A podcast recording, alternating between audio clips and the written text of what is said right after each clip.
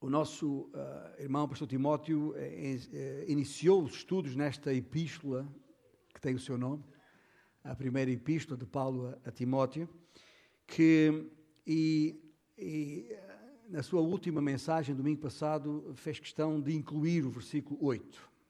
E eu, na leitura que acabei de fazer agora, fiz questão de incluir o versículo 8. E não vou deixar de me referir por algum tempo, alguns minutos, a este versículo 8, porque de facto o versículo 8 constitui uma ponte para o assunto seguinte.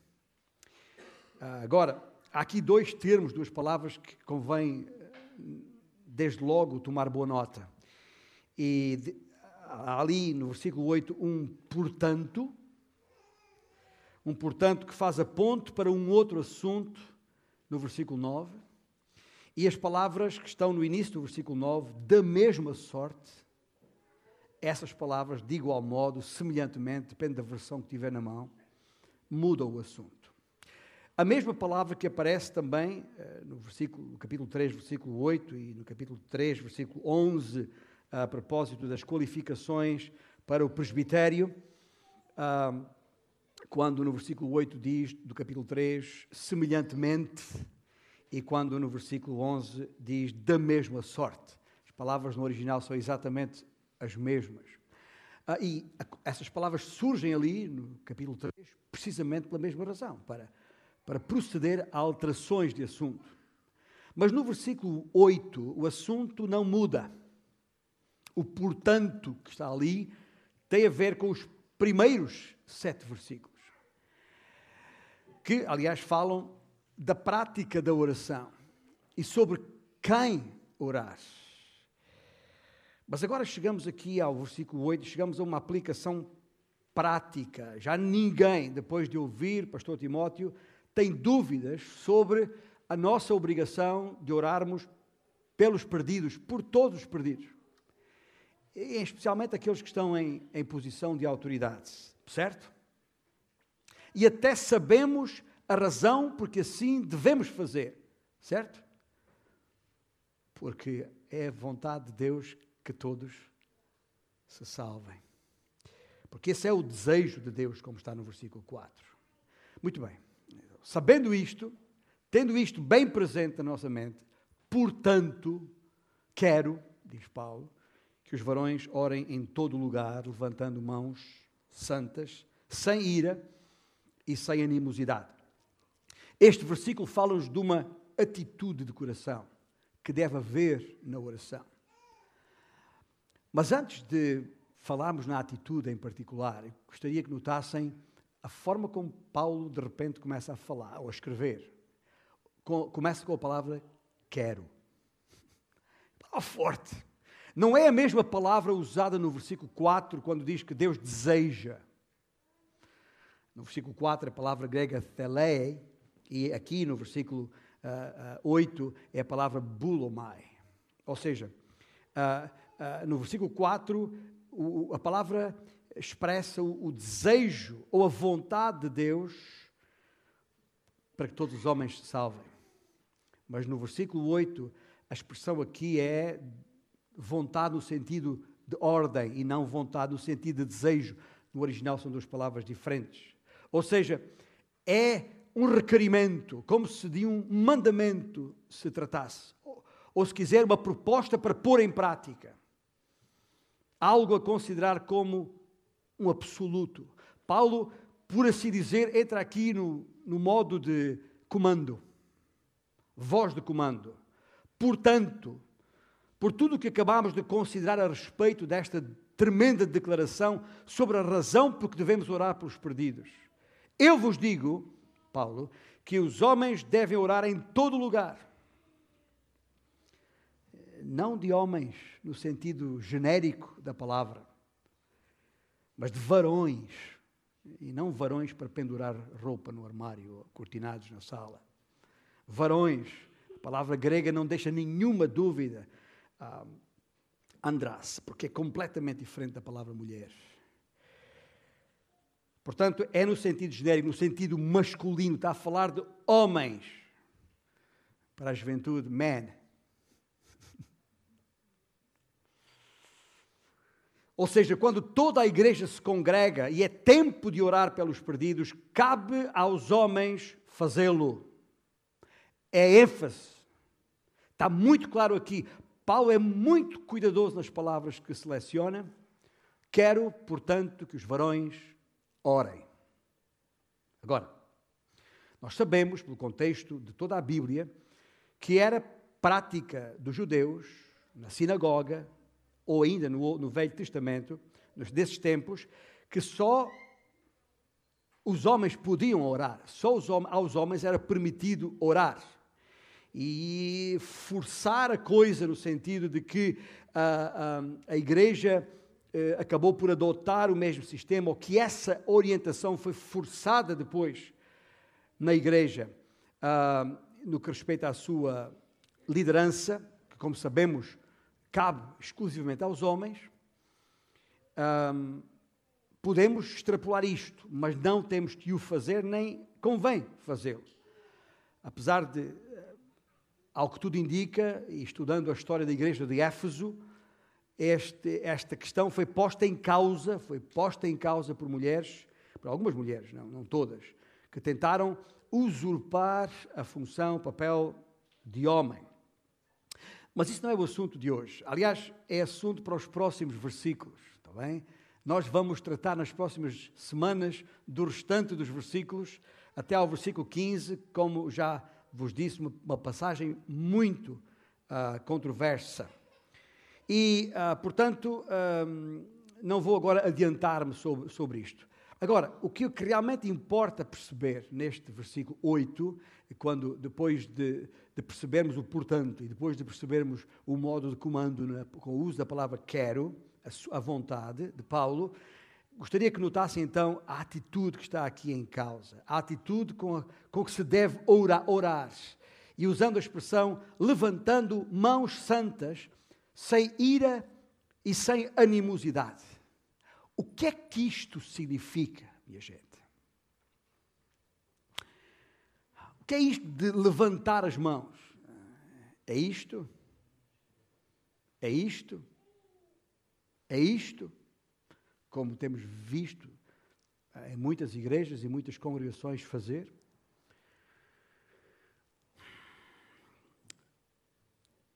Minha gente, o que a Bíblia diz é levantando mãos santas. Isso mesmo. Deixa eu usar uma, uma ideia aqui. Imagine, ainda temos aqui uh, uh, dois orifícios nestas colunas que, que, pendurávamos aqui uma cortina preta como esta, de les a les. E depois chamava aqui 24 pessoas, digo 24 por serem duas dúzias, é um número bonito. E pedia a todos que pusessem as suas mãos só as mãos por cima dessa cortina. E eu, depois eu perguntava à congregação quais destas mãos são mãos santas.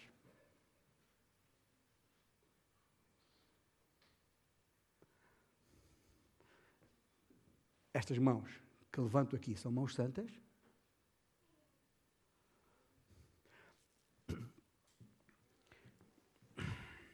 Que aspecto tem uma mão santa? Como é que se pode eh, identificar uma mão santa? Evidentemente, Paulo não está aqui a falar de mãos físicas. Afinal, o que é uma mão santa? Naquele tempo, os, os judeus tinham o costume de levantar as mãos enquanto oravam, tal como faziam no Velho Testamento. E, se quiser, é só verificar. Depois posso lhe dar os textos. 1 Reis, capítulo 8, Neemias, capítulo 8, Salmo 63, salvo erro, o Salmo 134 e o Salmo 141 também tem exemplos. Tem lá exemplos, mãos, braços. Aliás, nem faz grande diferença entre mãos e braços, embora mãos e braços sejam coisas diferentes. Mas não há nada de errado nisso. Nós não temos o costume de fechar os olhos e curvar a cabeça enquanto oramos. O que é que isso tem de bíblico? Nada. Você pode vasculhar a Bíblia toda e não vai encontrar nada disso lá.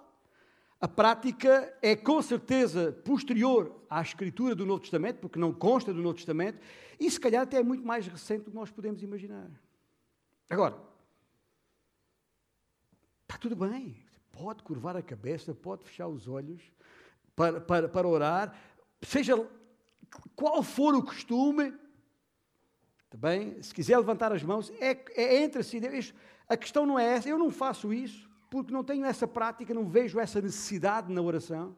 Não é nenhum ritual que, que torna a oração mais eficaz ou a adoração mais sincera, de todo.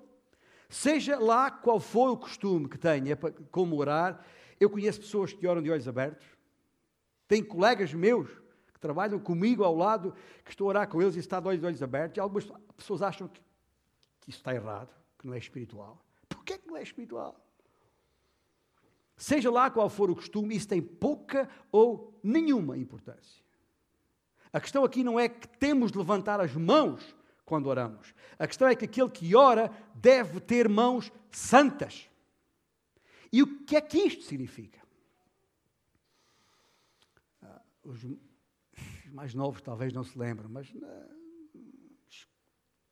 trintões, quarentões, ou quarentões, cinquentões, lembram-se bem daqui a uns anos a, a, a, chamada, a Itália, a chamada Operação Mãos Limpas. Uh, em italiano, Mani Pulite que foi coordenada pelo famoso procurador uh, da República uh, italiana Antonio Di, Di Pietro. Foi uma investigação judicial de grande envergadura. Realizada na Itália, a operação teve início em Milão, uh, visava esclarecer casos de corrupção durante a, década de 90, do final do século passado. Exatamente no período entre 1992, ano em que nós saímos para o Brasil, e 96 o ano em que chegámos aqui. Portanto, a, a, a esta igreja, não do Brasil.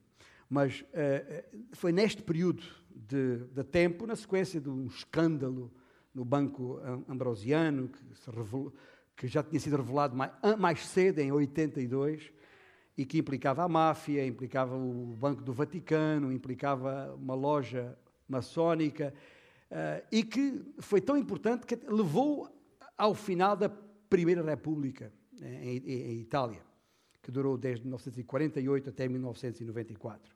E, e, e, acabou por causar grandes e profundas alterações no sistema partidário de Itália. Muitos dos partidos existentes então acabaram e muitos políticos industriais chegaram a cometer suicídio na sequência daquilo. E foi uma coisa grande naquela época, no final do século XX.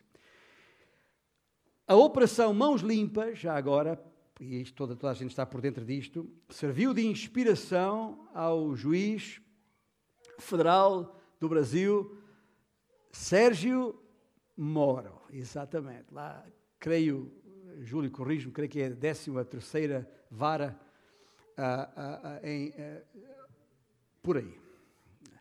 Que é conhecido, que é responsável pela operação Lava Jato. Está bem? Como sabem, em primeira instância, investiga o, o ex-presidente Lula da Silva, entre muitos outros, outras importantes personalidades do sistema político, económico e social do Brasil. Bom, a expressão foi apanhada aí, mãos limpas, lava-jato, é, é, esta ideia. Ora, o que é que esta, o que é que esta, o que é que esta ideia retira? Retira que a ideia é onde, onde é que as nossas mãos andam, no que é que as nossas mãos mexem, o que é que as nossas mãos fazem, porque as mãos, ou a mão, é o símbolo das atividades de uma vida. A maior parte das coisas que nós fazemos envolve as nossas mãos. E o ponto aqui uh, é, que está a dizer aqui é quem quer que seja que ora, a oração deve ser feita pelo tipo de pessoa cuja vida é uma vida santa. Esse é o ponto aqui em causa. Não há, essa, não existem mãos santas, fisicamente falando. O que a pureza de mãos é simplesmente uma maneira de expressar a ideia de pureza de vida.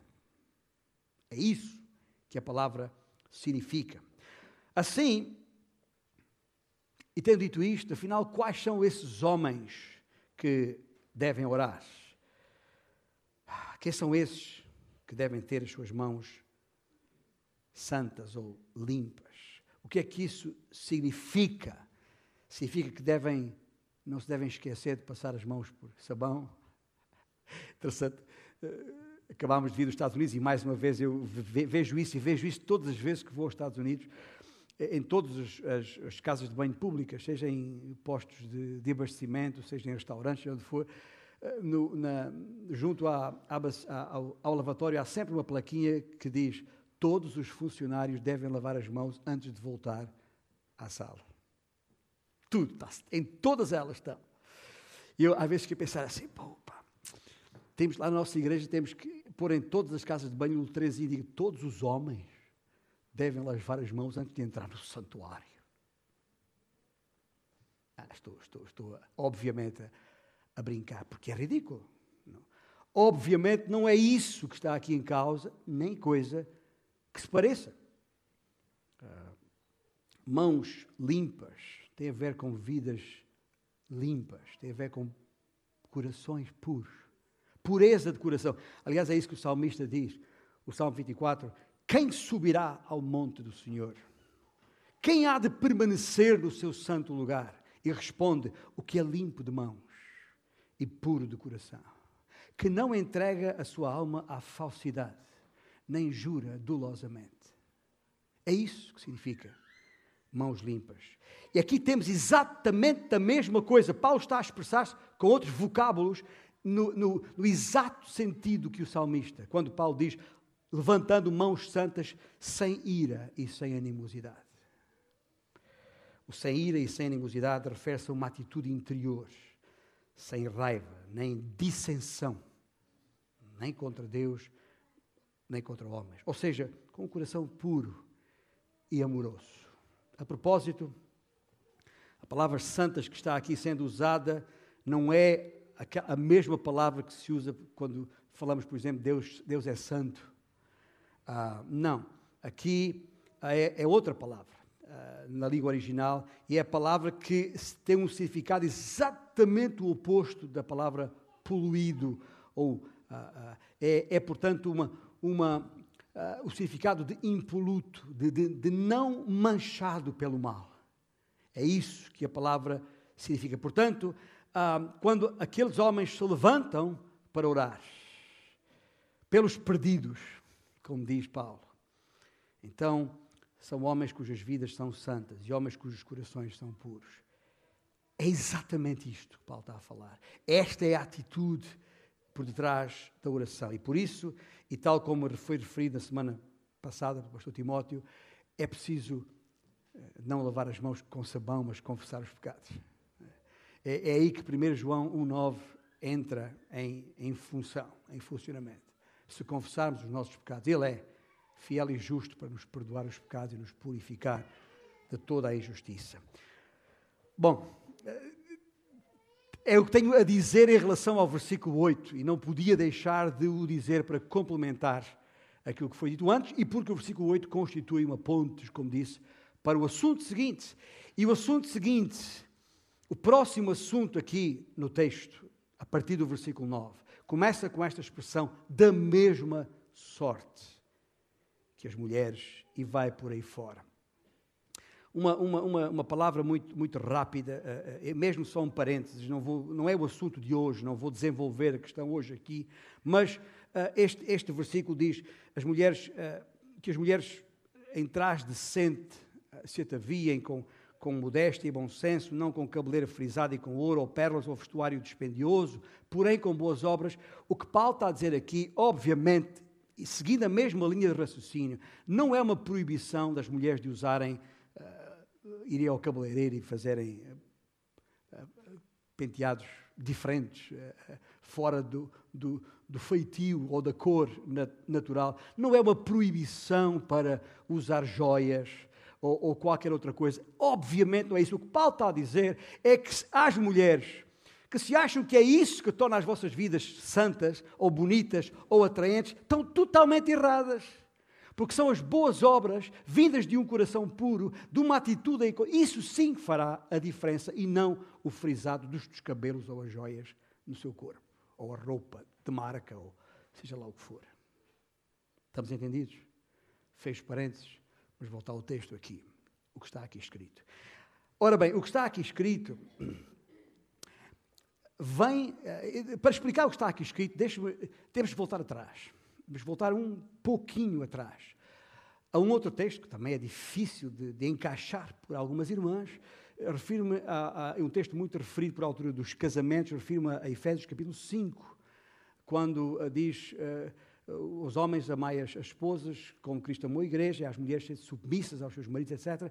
E na parte final desse texto, já no final do capítulo 5, um, a palavra de Deus diz que o casamento, eu vos falo de um mistério, diz Paulo. Eu vos falo de um mistério. O casamento é um mistério, não, eh, então, porque de facto eh, eh, Deus já tinha instituído o casamento lá, depois de ter criado o homem e a mulher. Conhecemos a história de Adão e Eva. Mas o que ele não tinha revelado, e por isso era um mistério, é que esse, o casamento e a relação entre o homem e a mulher seriam protótipo, exemplo ou imagem ou figura daquilo que havia de ser o relacionamento entre Cristo e a sua igreja. Por isso é que lá, não precisa abrir, mas é por isso que no capítulo 5 de Efésios, no versículo, um, no versículo uh, 20, 32, ele diz: Grande é este mistério, mas eu me refiro a Cristo e à igreja. Ou seja, o mistério não tem a ver com o casamento em si, mas a Cristo e à igreja. O casamento era uma figura daquilo que havia de ser um dia a relação entre Cristo e a Igreja. E isso sim era um mistério, porque só foi revelado uh, então, e não na criação.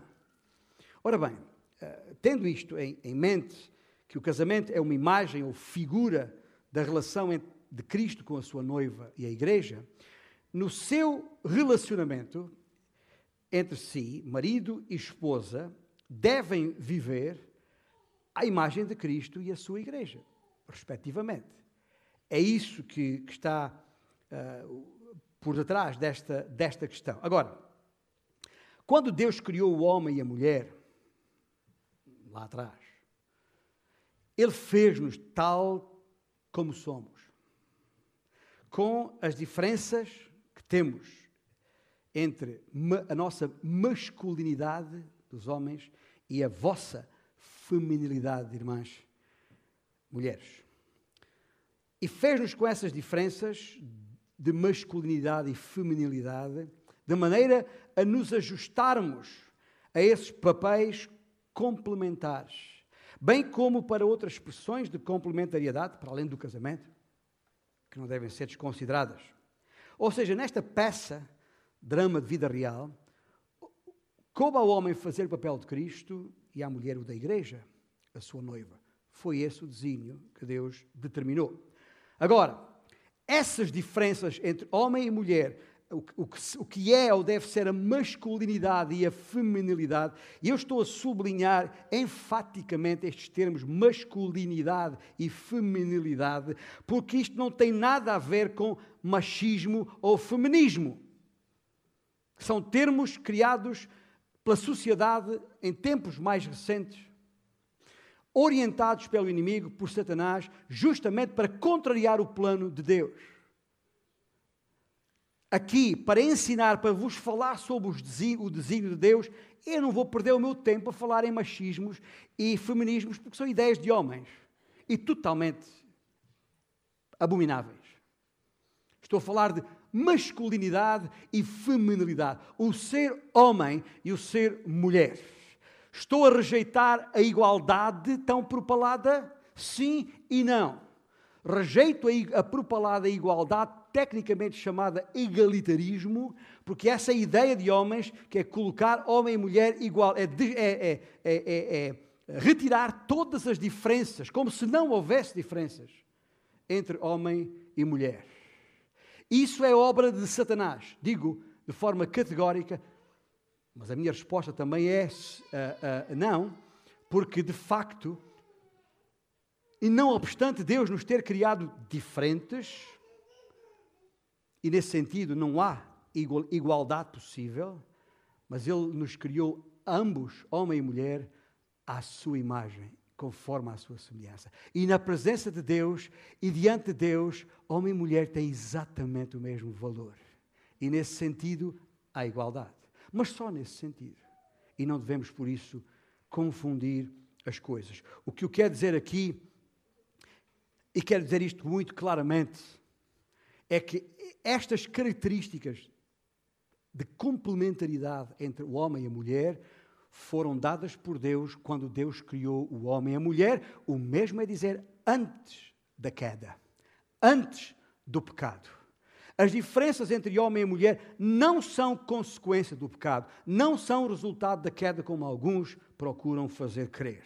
Não foi o pecado que implementou esses papéis diversificados e complementares. Foi Deus. Antes do pecado ter entrado no mundo, Deus deu ordem e preparou Adão para ser um líder amoroso, protetor, forte para com a sua mulher Eva. E antes do pecado ter entrado no mundo, Deus deu ordem à mulher e preparou-a para ela ser uma adjutora, capaz de asseverar e assegurar, palavras parecidas mas diferentes no seu, no seu sentido, e honrar essa liderança que Deus deu ao seu marido, ajudando a cumprir a sua missão. A missão que Deus deu ao homem. E a palavra submissão deve ser entendida sempre nesse sentido.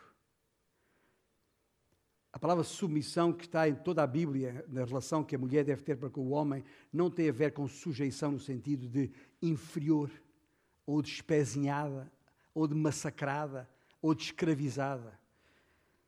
Submissão tem um outro significado. O homem deturpou, mas submissão tem exatamente o significado que tem desde o início. Deus deu ao homem uma missão e, e é suposto a sua mulher auxiliá-lo nessa missão. Por isso ela está em submissão, porque a missão dela não pode ser outra diferente da do seu marido.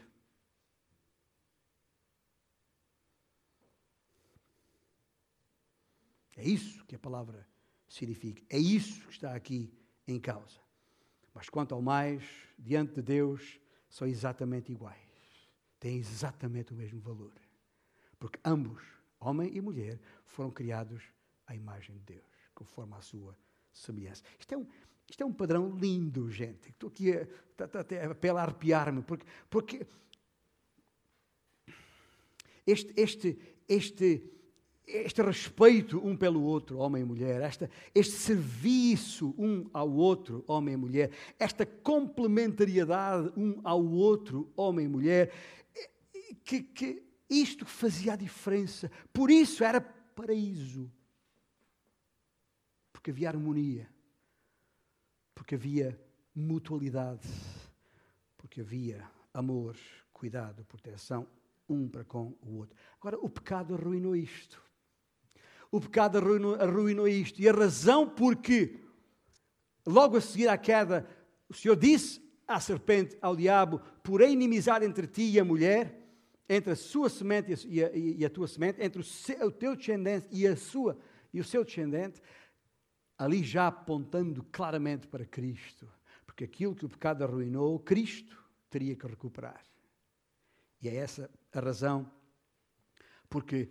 Ah, e aqui voltamos ao conceito de igreja, à relação entre Cristo e a sua igreja. Para uma vez na igreja, uma vez homem e mulher, marido e esposa, voltando a viver tal como Deus os concebeu, tal como Deus pensou, desenhou as suas vidas, seria devolver à vida a harmonia que se havia perdido. Foi o pecado que levou o homem a abandonar a desertar do seu papel de líder, líder servo, tornando-o passivo. Eu não estou a usar esta expressão por acaso, porque a verdade é que em muitas circunstâncias, na sociedade e até na igreja, mulheres têm assumido o papel de, de liderança por causa da passividade dos homens, que desobedecendo a Deus, declinaram, deixaram de cumprir aquilo que Deus esperava deles. Isto é verdade na igreja, é verdade nos lares. E homens se acomodaram por causa da, da, da, da, índole de liderança que as, acomodaram-se, as mulheres tiveram que fazer alguma coisa, isto é verdade na sociedade. Da mesma maneira, o pecado distorceu uh, o sentido e a razão de ser da mulher, que devia ser de su suporte e de honra para com o seu marido, substituindo isso por manipulação, por rebelião, por, por deixar de ser a ajuda que o homem precisa, porque o homem precisa, gente. Foi Deus que o disse, não é bom que o homem esteja só. Ouça bem o que eu estou a dizer. Este que vos fala, não fora a mulher que eu tenho, eu não prestava para nada. Em termos de ministério. Bem, se eu me resumisse a minha condição de homem só, era capaz de valer alguma coisa pela minha inteligência, pela minha formação, pelos meus, pelas minhas capacidades. Mas em termos de razão, porque eu sou um homem e estou à face da terra, não é bom não sendo bom que eu estivesse só, o Senhor me deu a mulher que deu, e sem ela eu não podia fazer o que faço. Nem corresponder à expectativa de Deus. Mas o inimigo tem mudado o coração de muitas mulheres. Dizem, meu marido é isto, meu marido é aquilo. Eu vou é cuidar da minha vida, orientar-me de maneira que eu me safe na vida este homem não vou lá nenhum. E, Alfa, e pode ter toda a razão em relação à qualidade desse homem, mas não tem razão em relação à intenção do seu coração, porque não foi para isso que Deus a criou.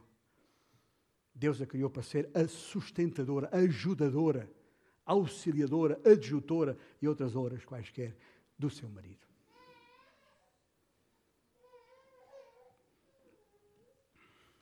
Assim, o que Paulo escreve em Efésios 5, a propósito é um apelo à recuperação da ideia original de Deus. Ele não anula o que Deus criou no princípio, antes o que ele quer é recuperar o verdadeiro sentido bíblico de ser cabeça da mulher. Esta expressão que eu estou a usar, o homem enquanto cabeça da mulher, gente, não, assim, assim que não tem o conhecimento uh, mais aprofundado das Escrituras, saiba que isto não é conversa minha, está, bem? está na Bíblia, texto bíblico, e vou uh, uh, ler-vos na primeira epístola de Paulo aos Coríntios. Curiosamente, aos Coríntios, uma igreja que tinha este problema, Paulo escreveu: Quero, entretanto, que saibais ser Cristo cabeça de todo o homem e o homem o cabeça da mulher. É a Bíblia que diz, não sou eu. Assim diz o Senhor. Portanto, quando eu falo do homem cabeça da, da mulher, por muito que isso custe, a mulheres cujas cabeças têm sido feitas por esta sociedade e têm ignorado, até por falta dos mestres, dos líderes das igrejas, de ensinarem estas coisas de forma clara e inequívoca, com medo de perder gente, com medo de perder freguesia. E talvez por isso, minha irmã, até agora não tinha noção destas coisas. Mas digo-vos, é um facto. Eu até compreendo os pastores que assim pensam. Deixe dizer uma coisa. Se eu nunca tivesse ensinado isto, se eu, nunca, se eu tivesse recusado a ensinar esta parte de todo o desígnio de Deus, provavelmente nós, esta igreja estava apinhada de gente. Tem muitas mulheres que passaram por esta igreja que já não estão aqui porque ouviram este ensino e não concordam com ele. Bem, não é comigo que não, que não concorda, é com Deus. Eu não sou Deus. Eu preciso das vossas orações para cumprir o papel que Deus espera de mim. E estarei orando por vós, minhas irmãs, para que o Senhor vos ajude a cumprir o papel que Deus espera de vós.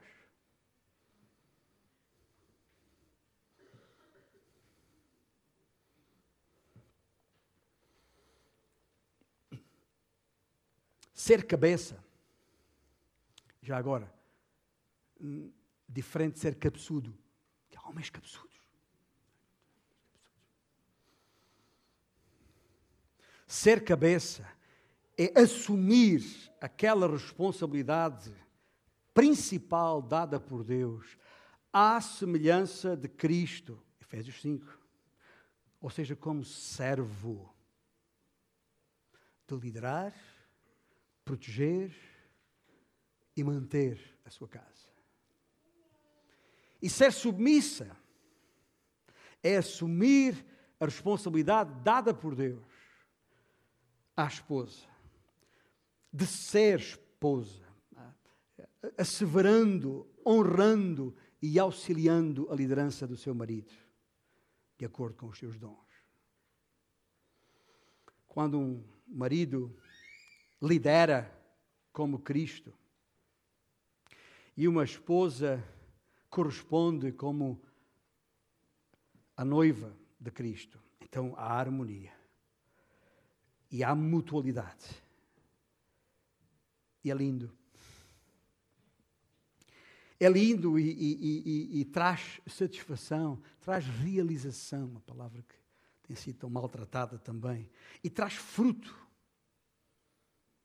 Muito mais do que qualquer outro padrão que os homens tenham inventado, introduzido, regra geral, conscientemente ou não, acredito que na maior parte dos casos inconscientemente, têm implementado para servir os interesses do inimigo, que é contrariar o plano de Deus, que é contrariar a palavra de Deus. Foi isso que Deus disse. Ah, faz sentido. Então Deus ia tratar os homens e mulheres diferentemente. Iria considerar um superior ao outro. Mas não é isso, não foi isso que Deus disse. Nem coisa que se pareça. Mas é isso que o diabo tem convencido as pessoas, as mulheres em particular, de que foi isso que é isso que Deus diz. Meus irmãos, ah, o amor de Deus para com o seu povo não está em causa. E as mulheres fazem parte do seu povo. Ah, a sua glória não pode estar em causa. E a expressão da sua glória, da nossa parte, dependerá sempre da, nossa, da maneira como correspondemos ou não ao seu plano para que ele seja glorificado. E o seu plano, homem e mulher, tal qual como os concebeu. E sabe qual é o verdadeiro teste para isto? O verdadeiro teste para isso, tal como vos disse há pouco, não é ou não está necessariamente na relação entre homem e mulher. Porque lá em casa, ninguém sabe o que se passa lá em casa, só nós sabemos. Portanto, a gente consegue dar um jeito nisto para cá, um jeito nisto para lá, e as pessoas conseguem ir passando entre os pingos da chuva, sem dar grande. O verdadeiro teste para isto está na igreja. Está exatamente na igreja. É aqui que se verifica se realmente nós entendemos e assimilamos e implementamos e aplicamos à nossa vida a essência da diferença entre masculinidade e feminilidade, afirmando-a enquanto verdade. Linda verdade, já agora. Mas o verdadeiro teste está na igreja. E ah, é por isso que este texto que Paulo escreveu é complicado. Só por isso. Não fora por isso, e o texto que Paulo escreveu não tinha complicação rigorosamente nenhuma, não tinha dificuldade nenhuma.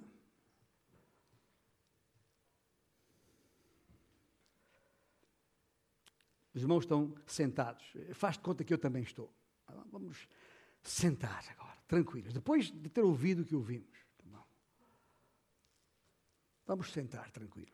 E vamos ouvir de novo o que Deus mandou Paulo escrever. A mulher aprenda em silêncio, com toda a submissão. Não permito que a mulher ensine nem exerça a autoridade de homem. Esteja, porém, em silêncio. Porque primeiro foi formado Adão, depois Eva. E Adão não foi iludido, mas a mulher, sendo enganada, caiu em transgressão.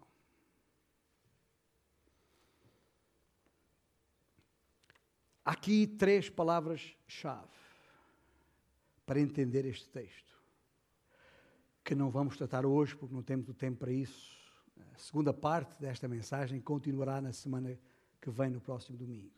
Mas são as palavras, as três palavras-chave que eu gostaria que em casa, sentados, na tranquilidade do vosso lar, considerassem atentamente, não apenas como elas surgem aqui nestes versículos, mas no seu contexto bíblico em geral.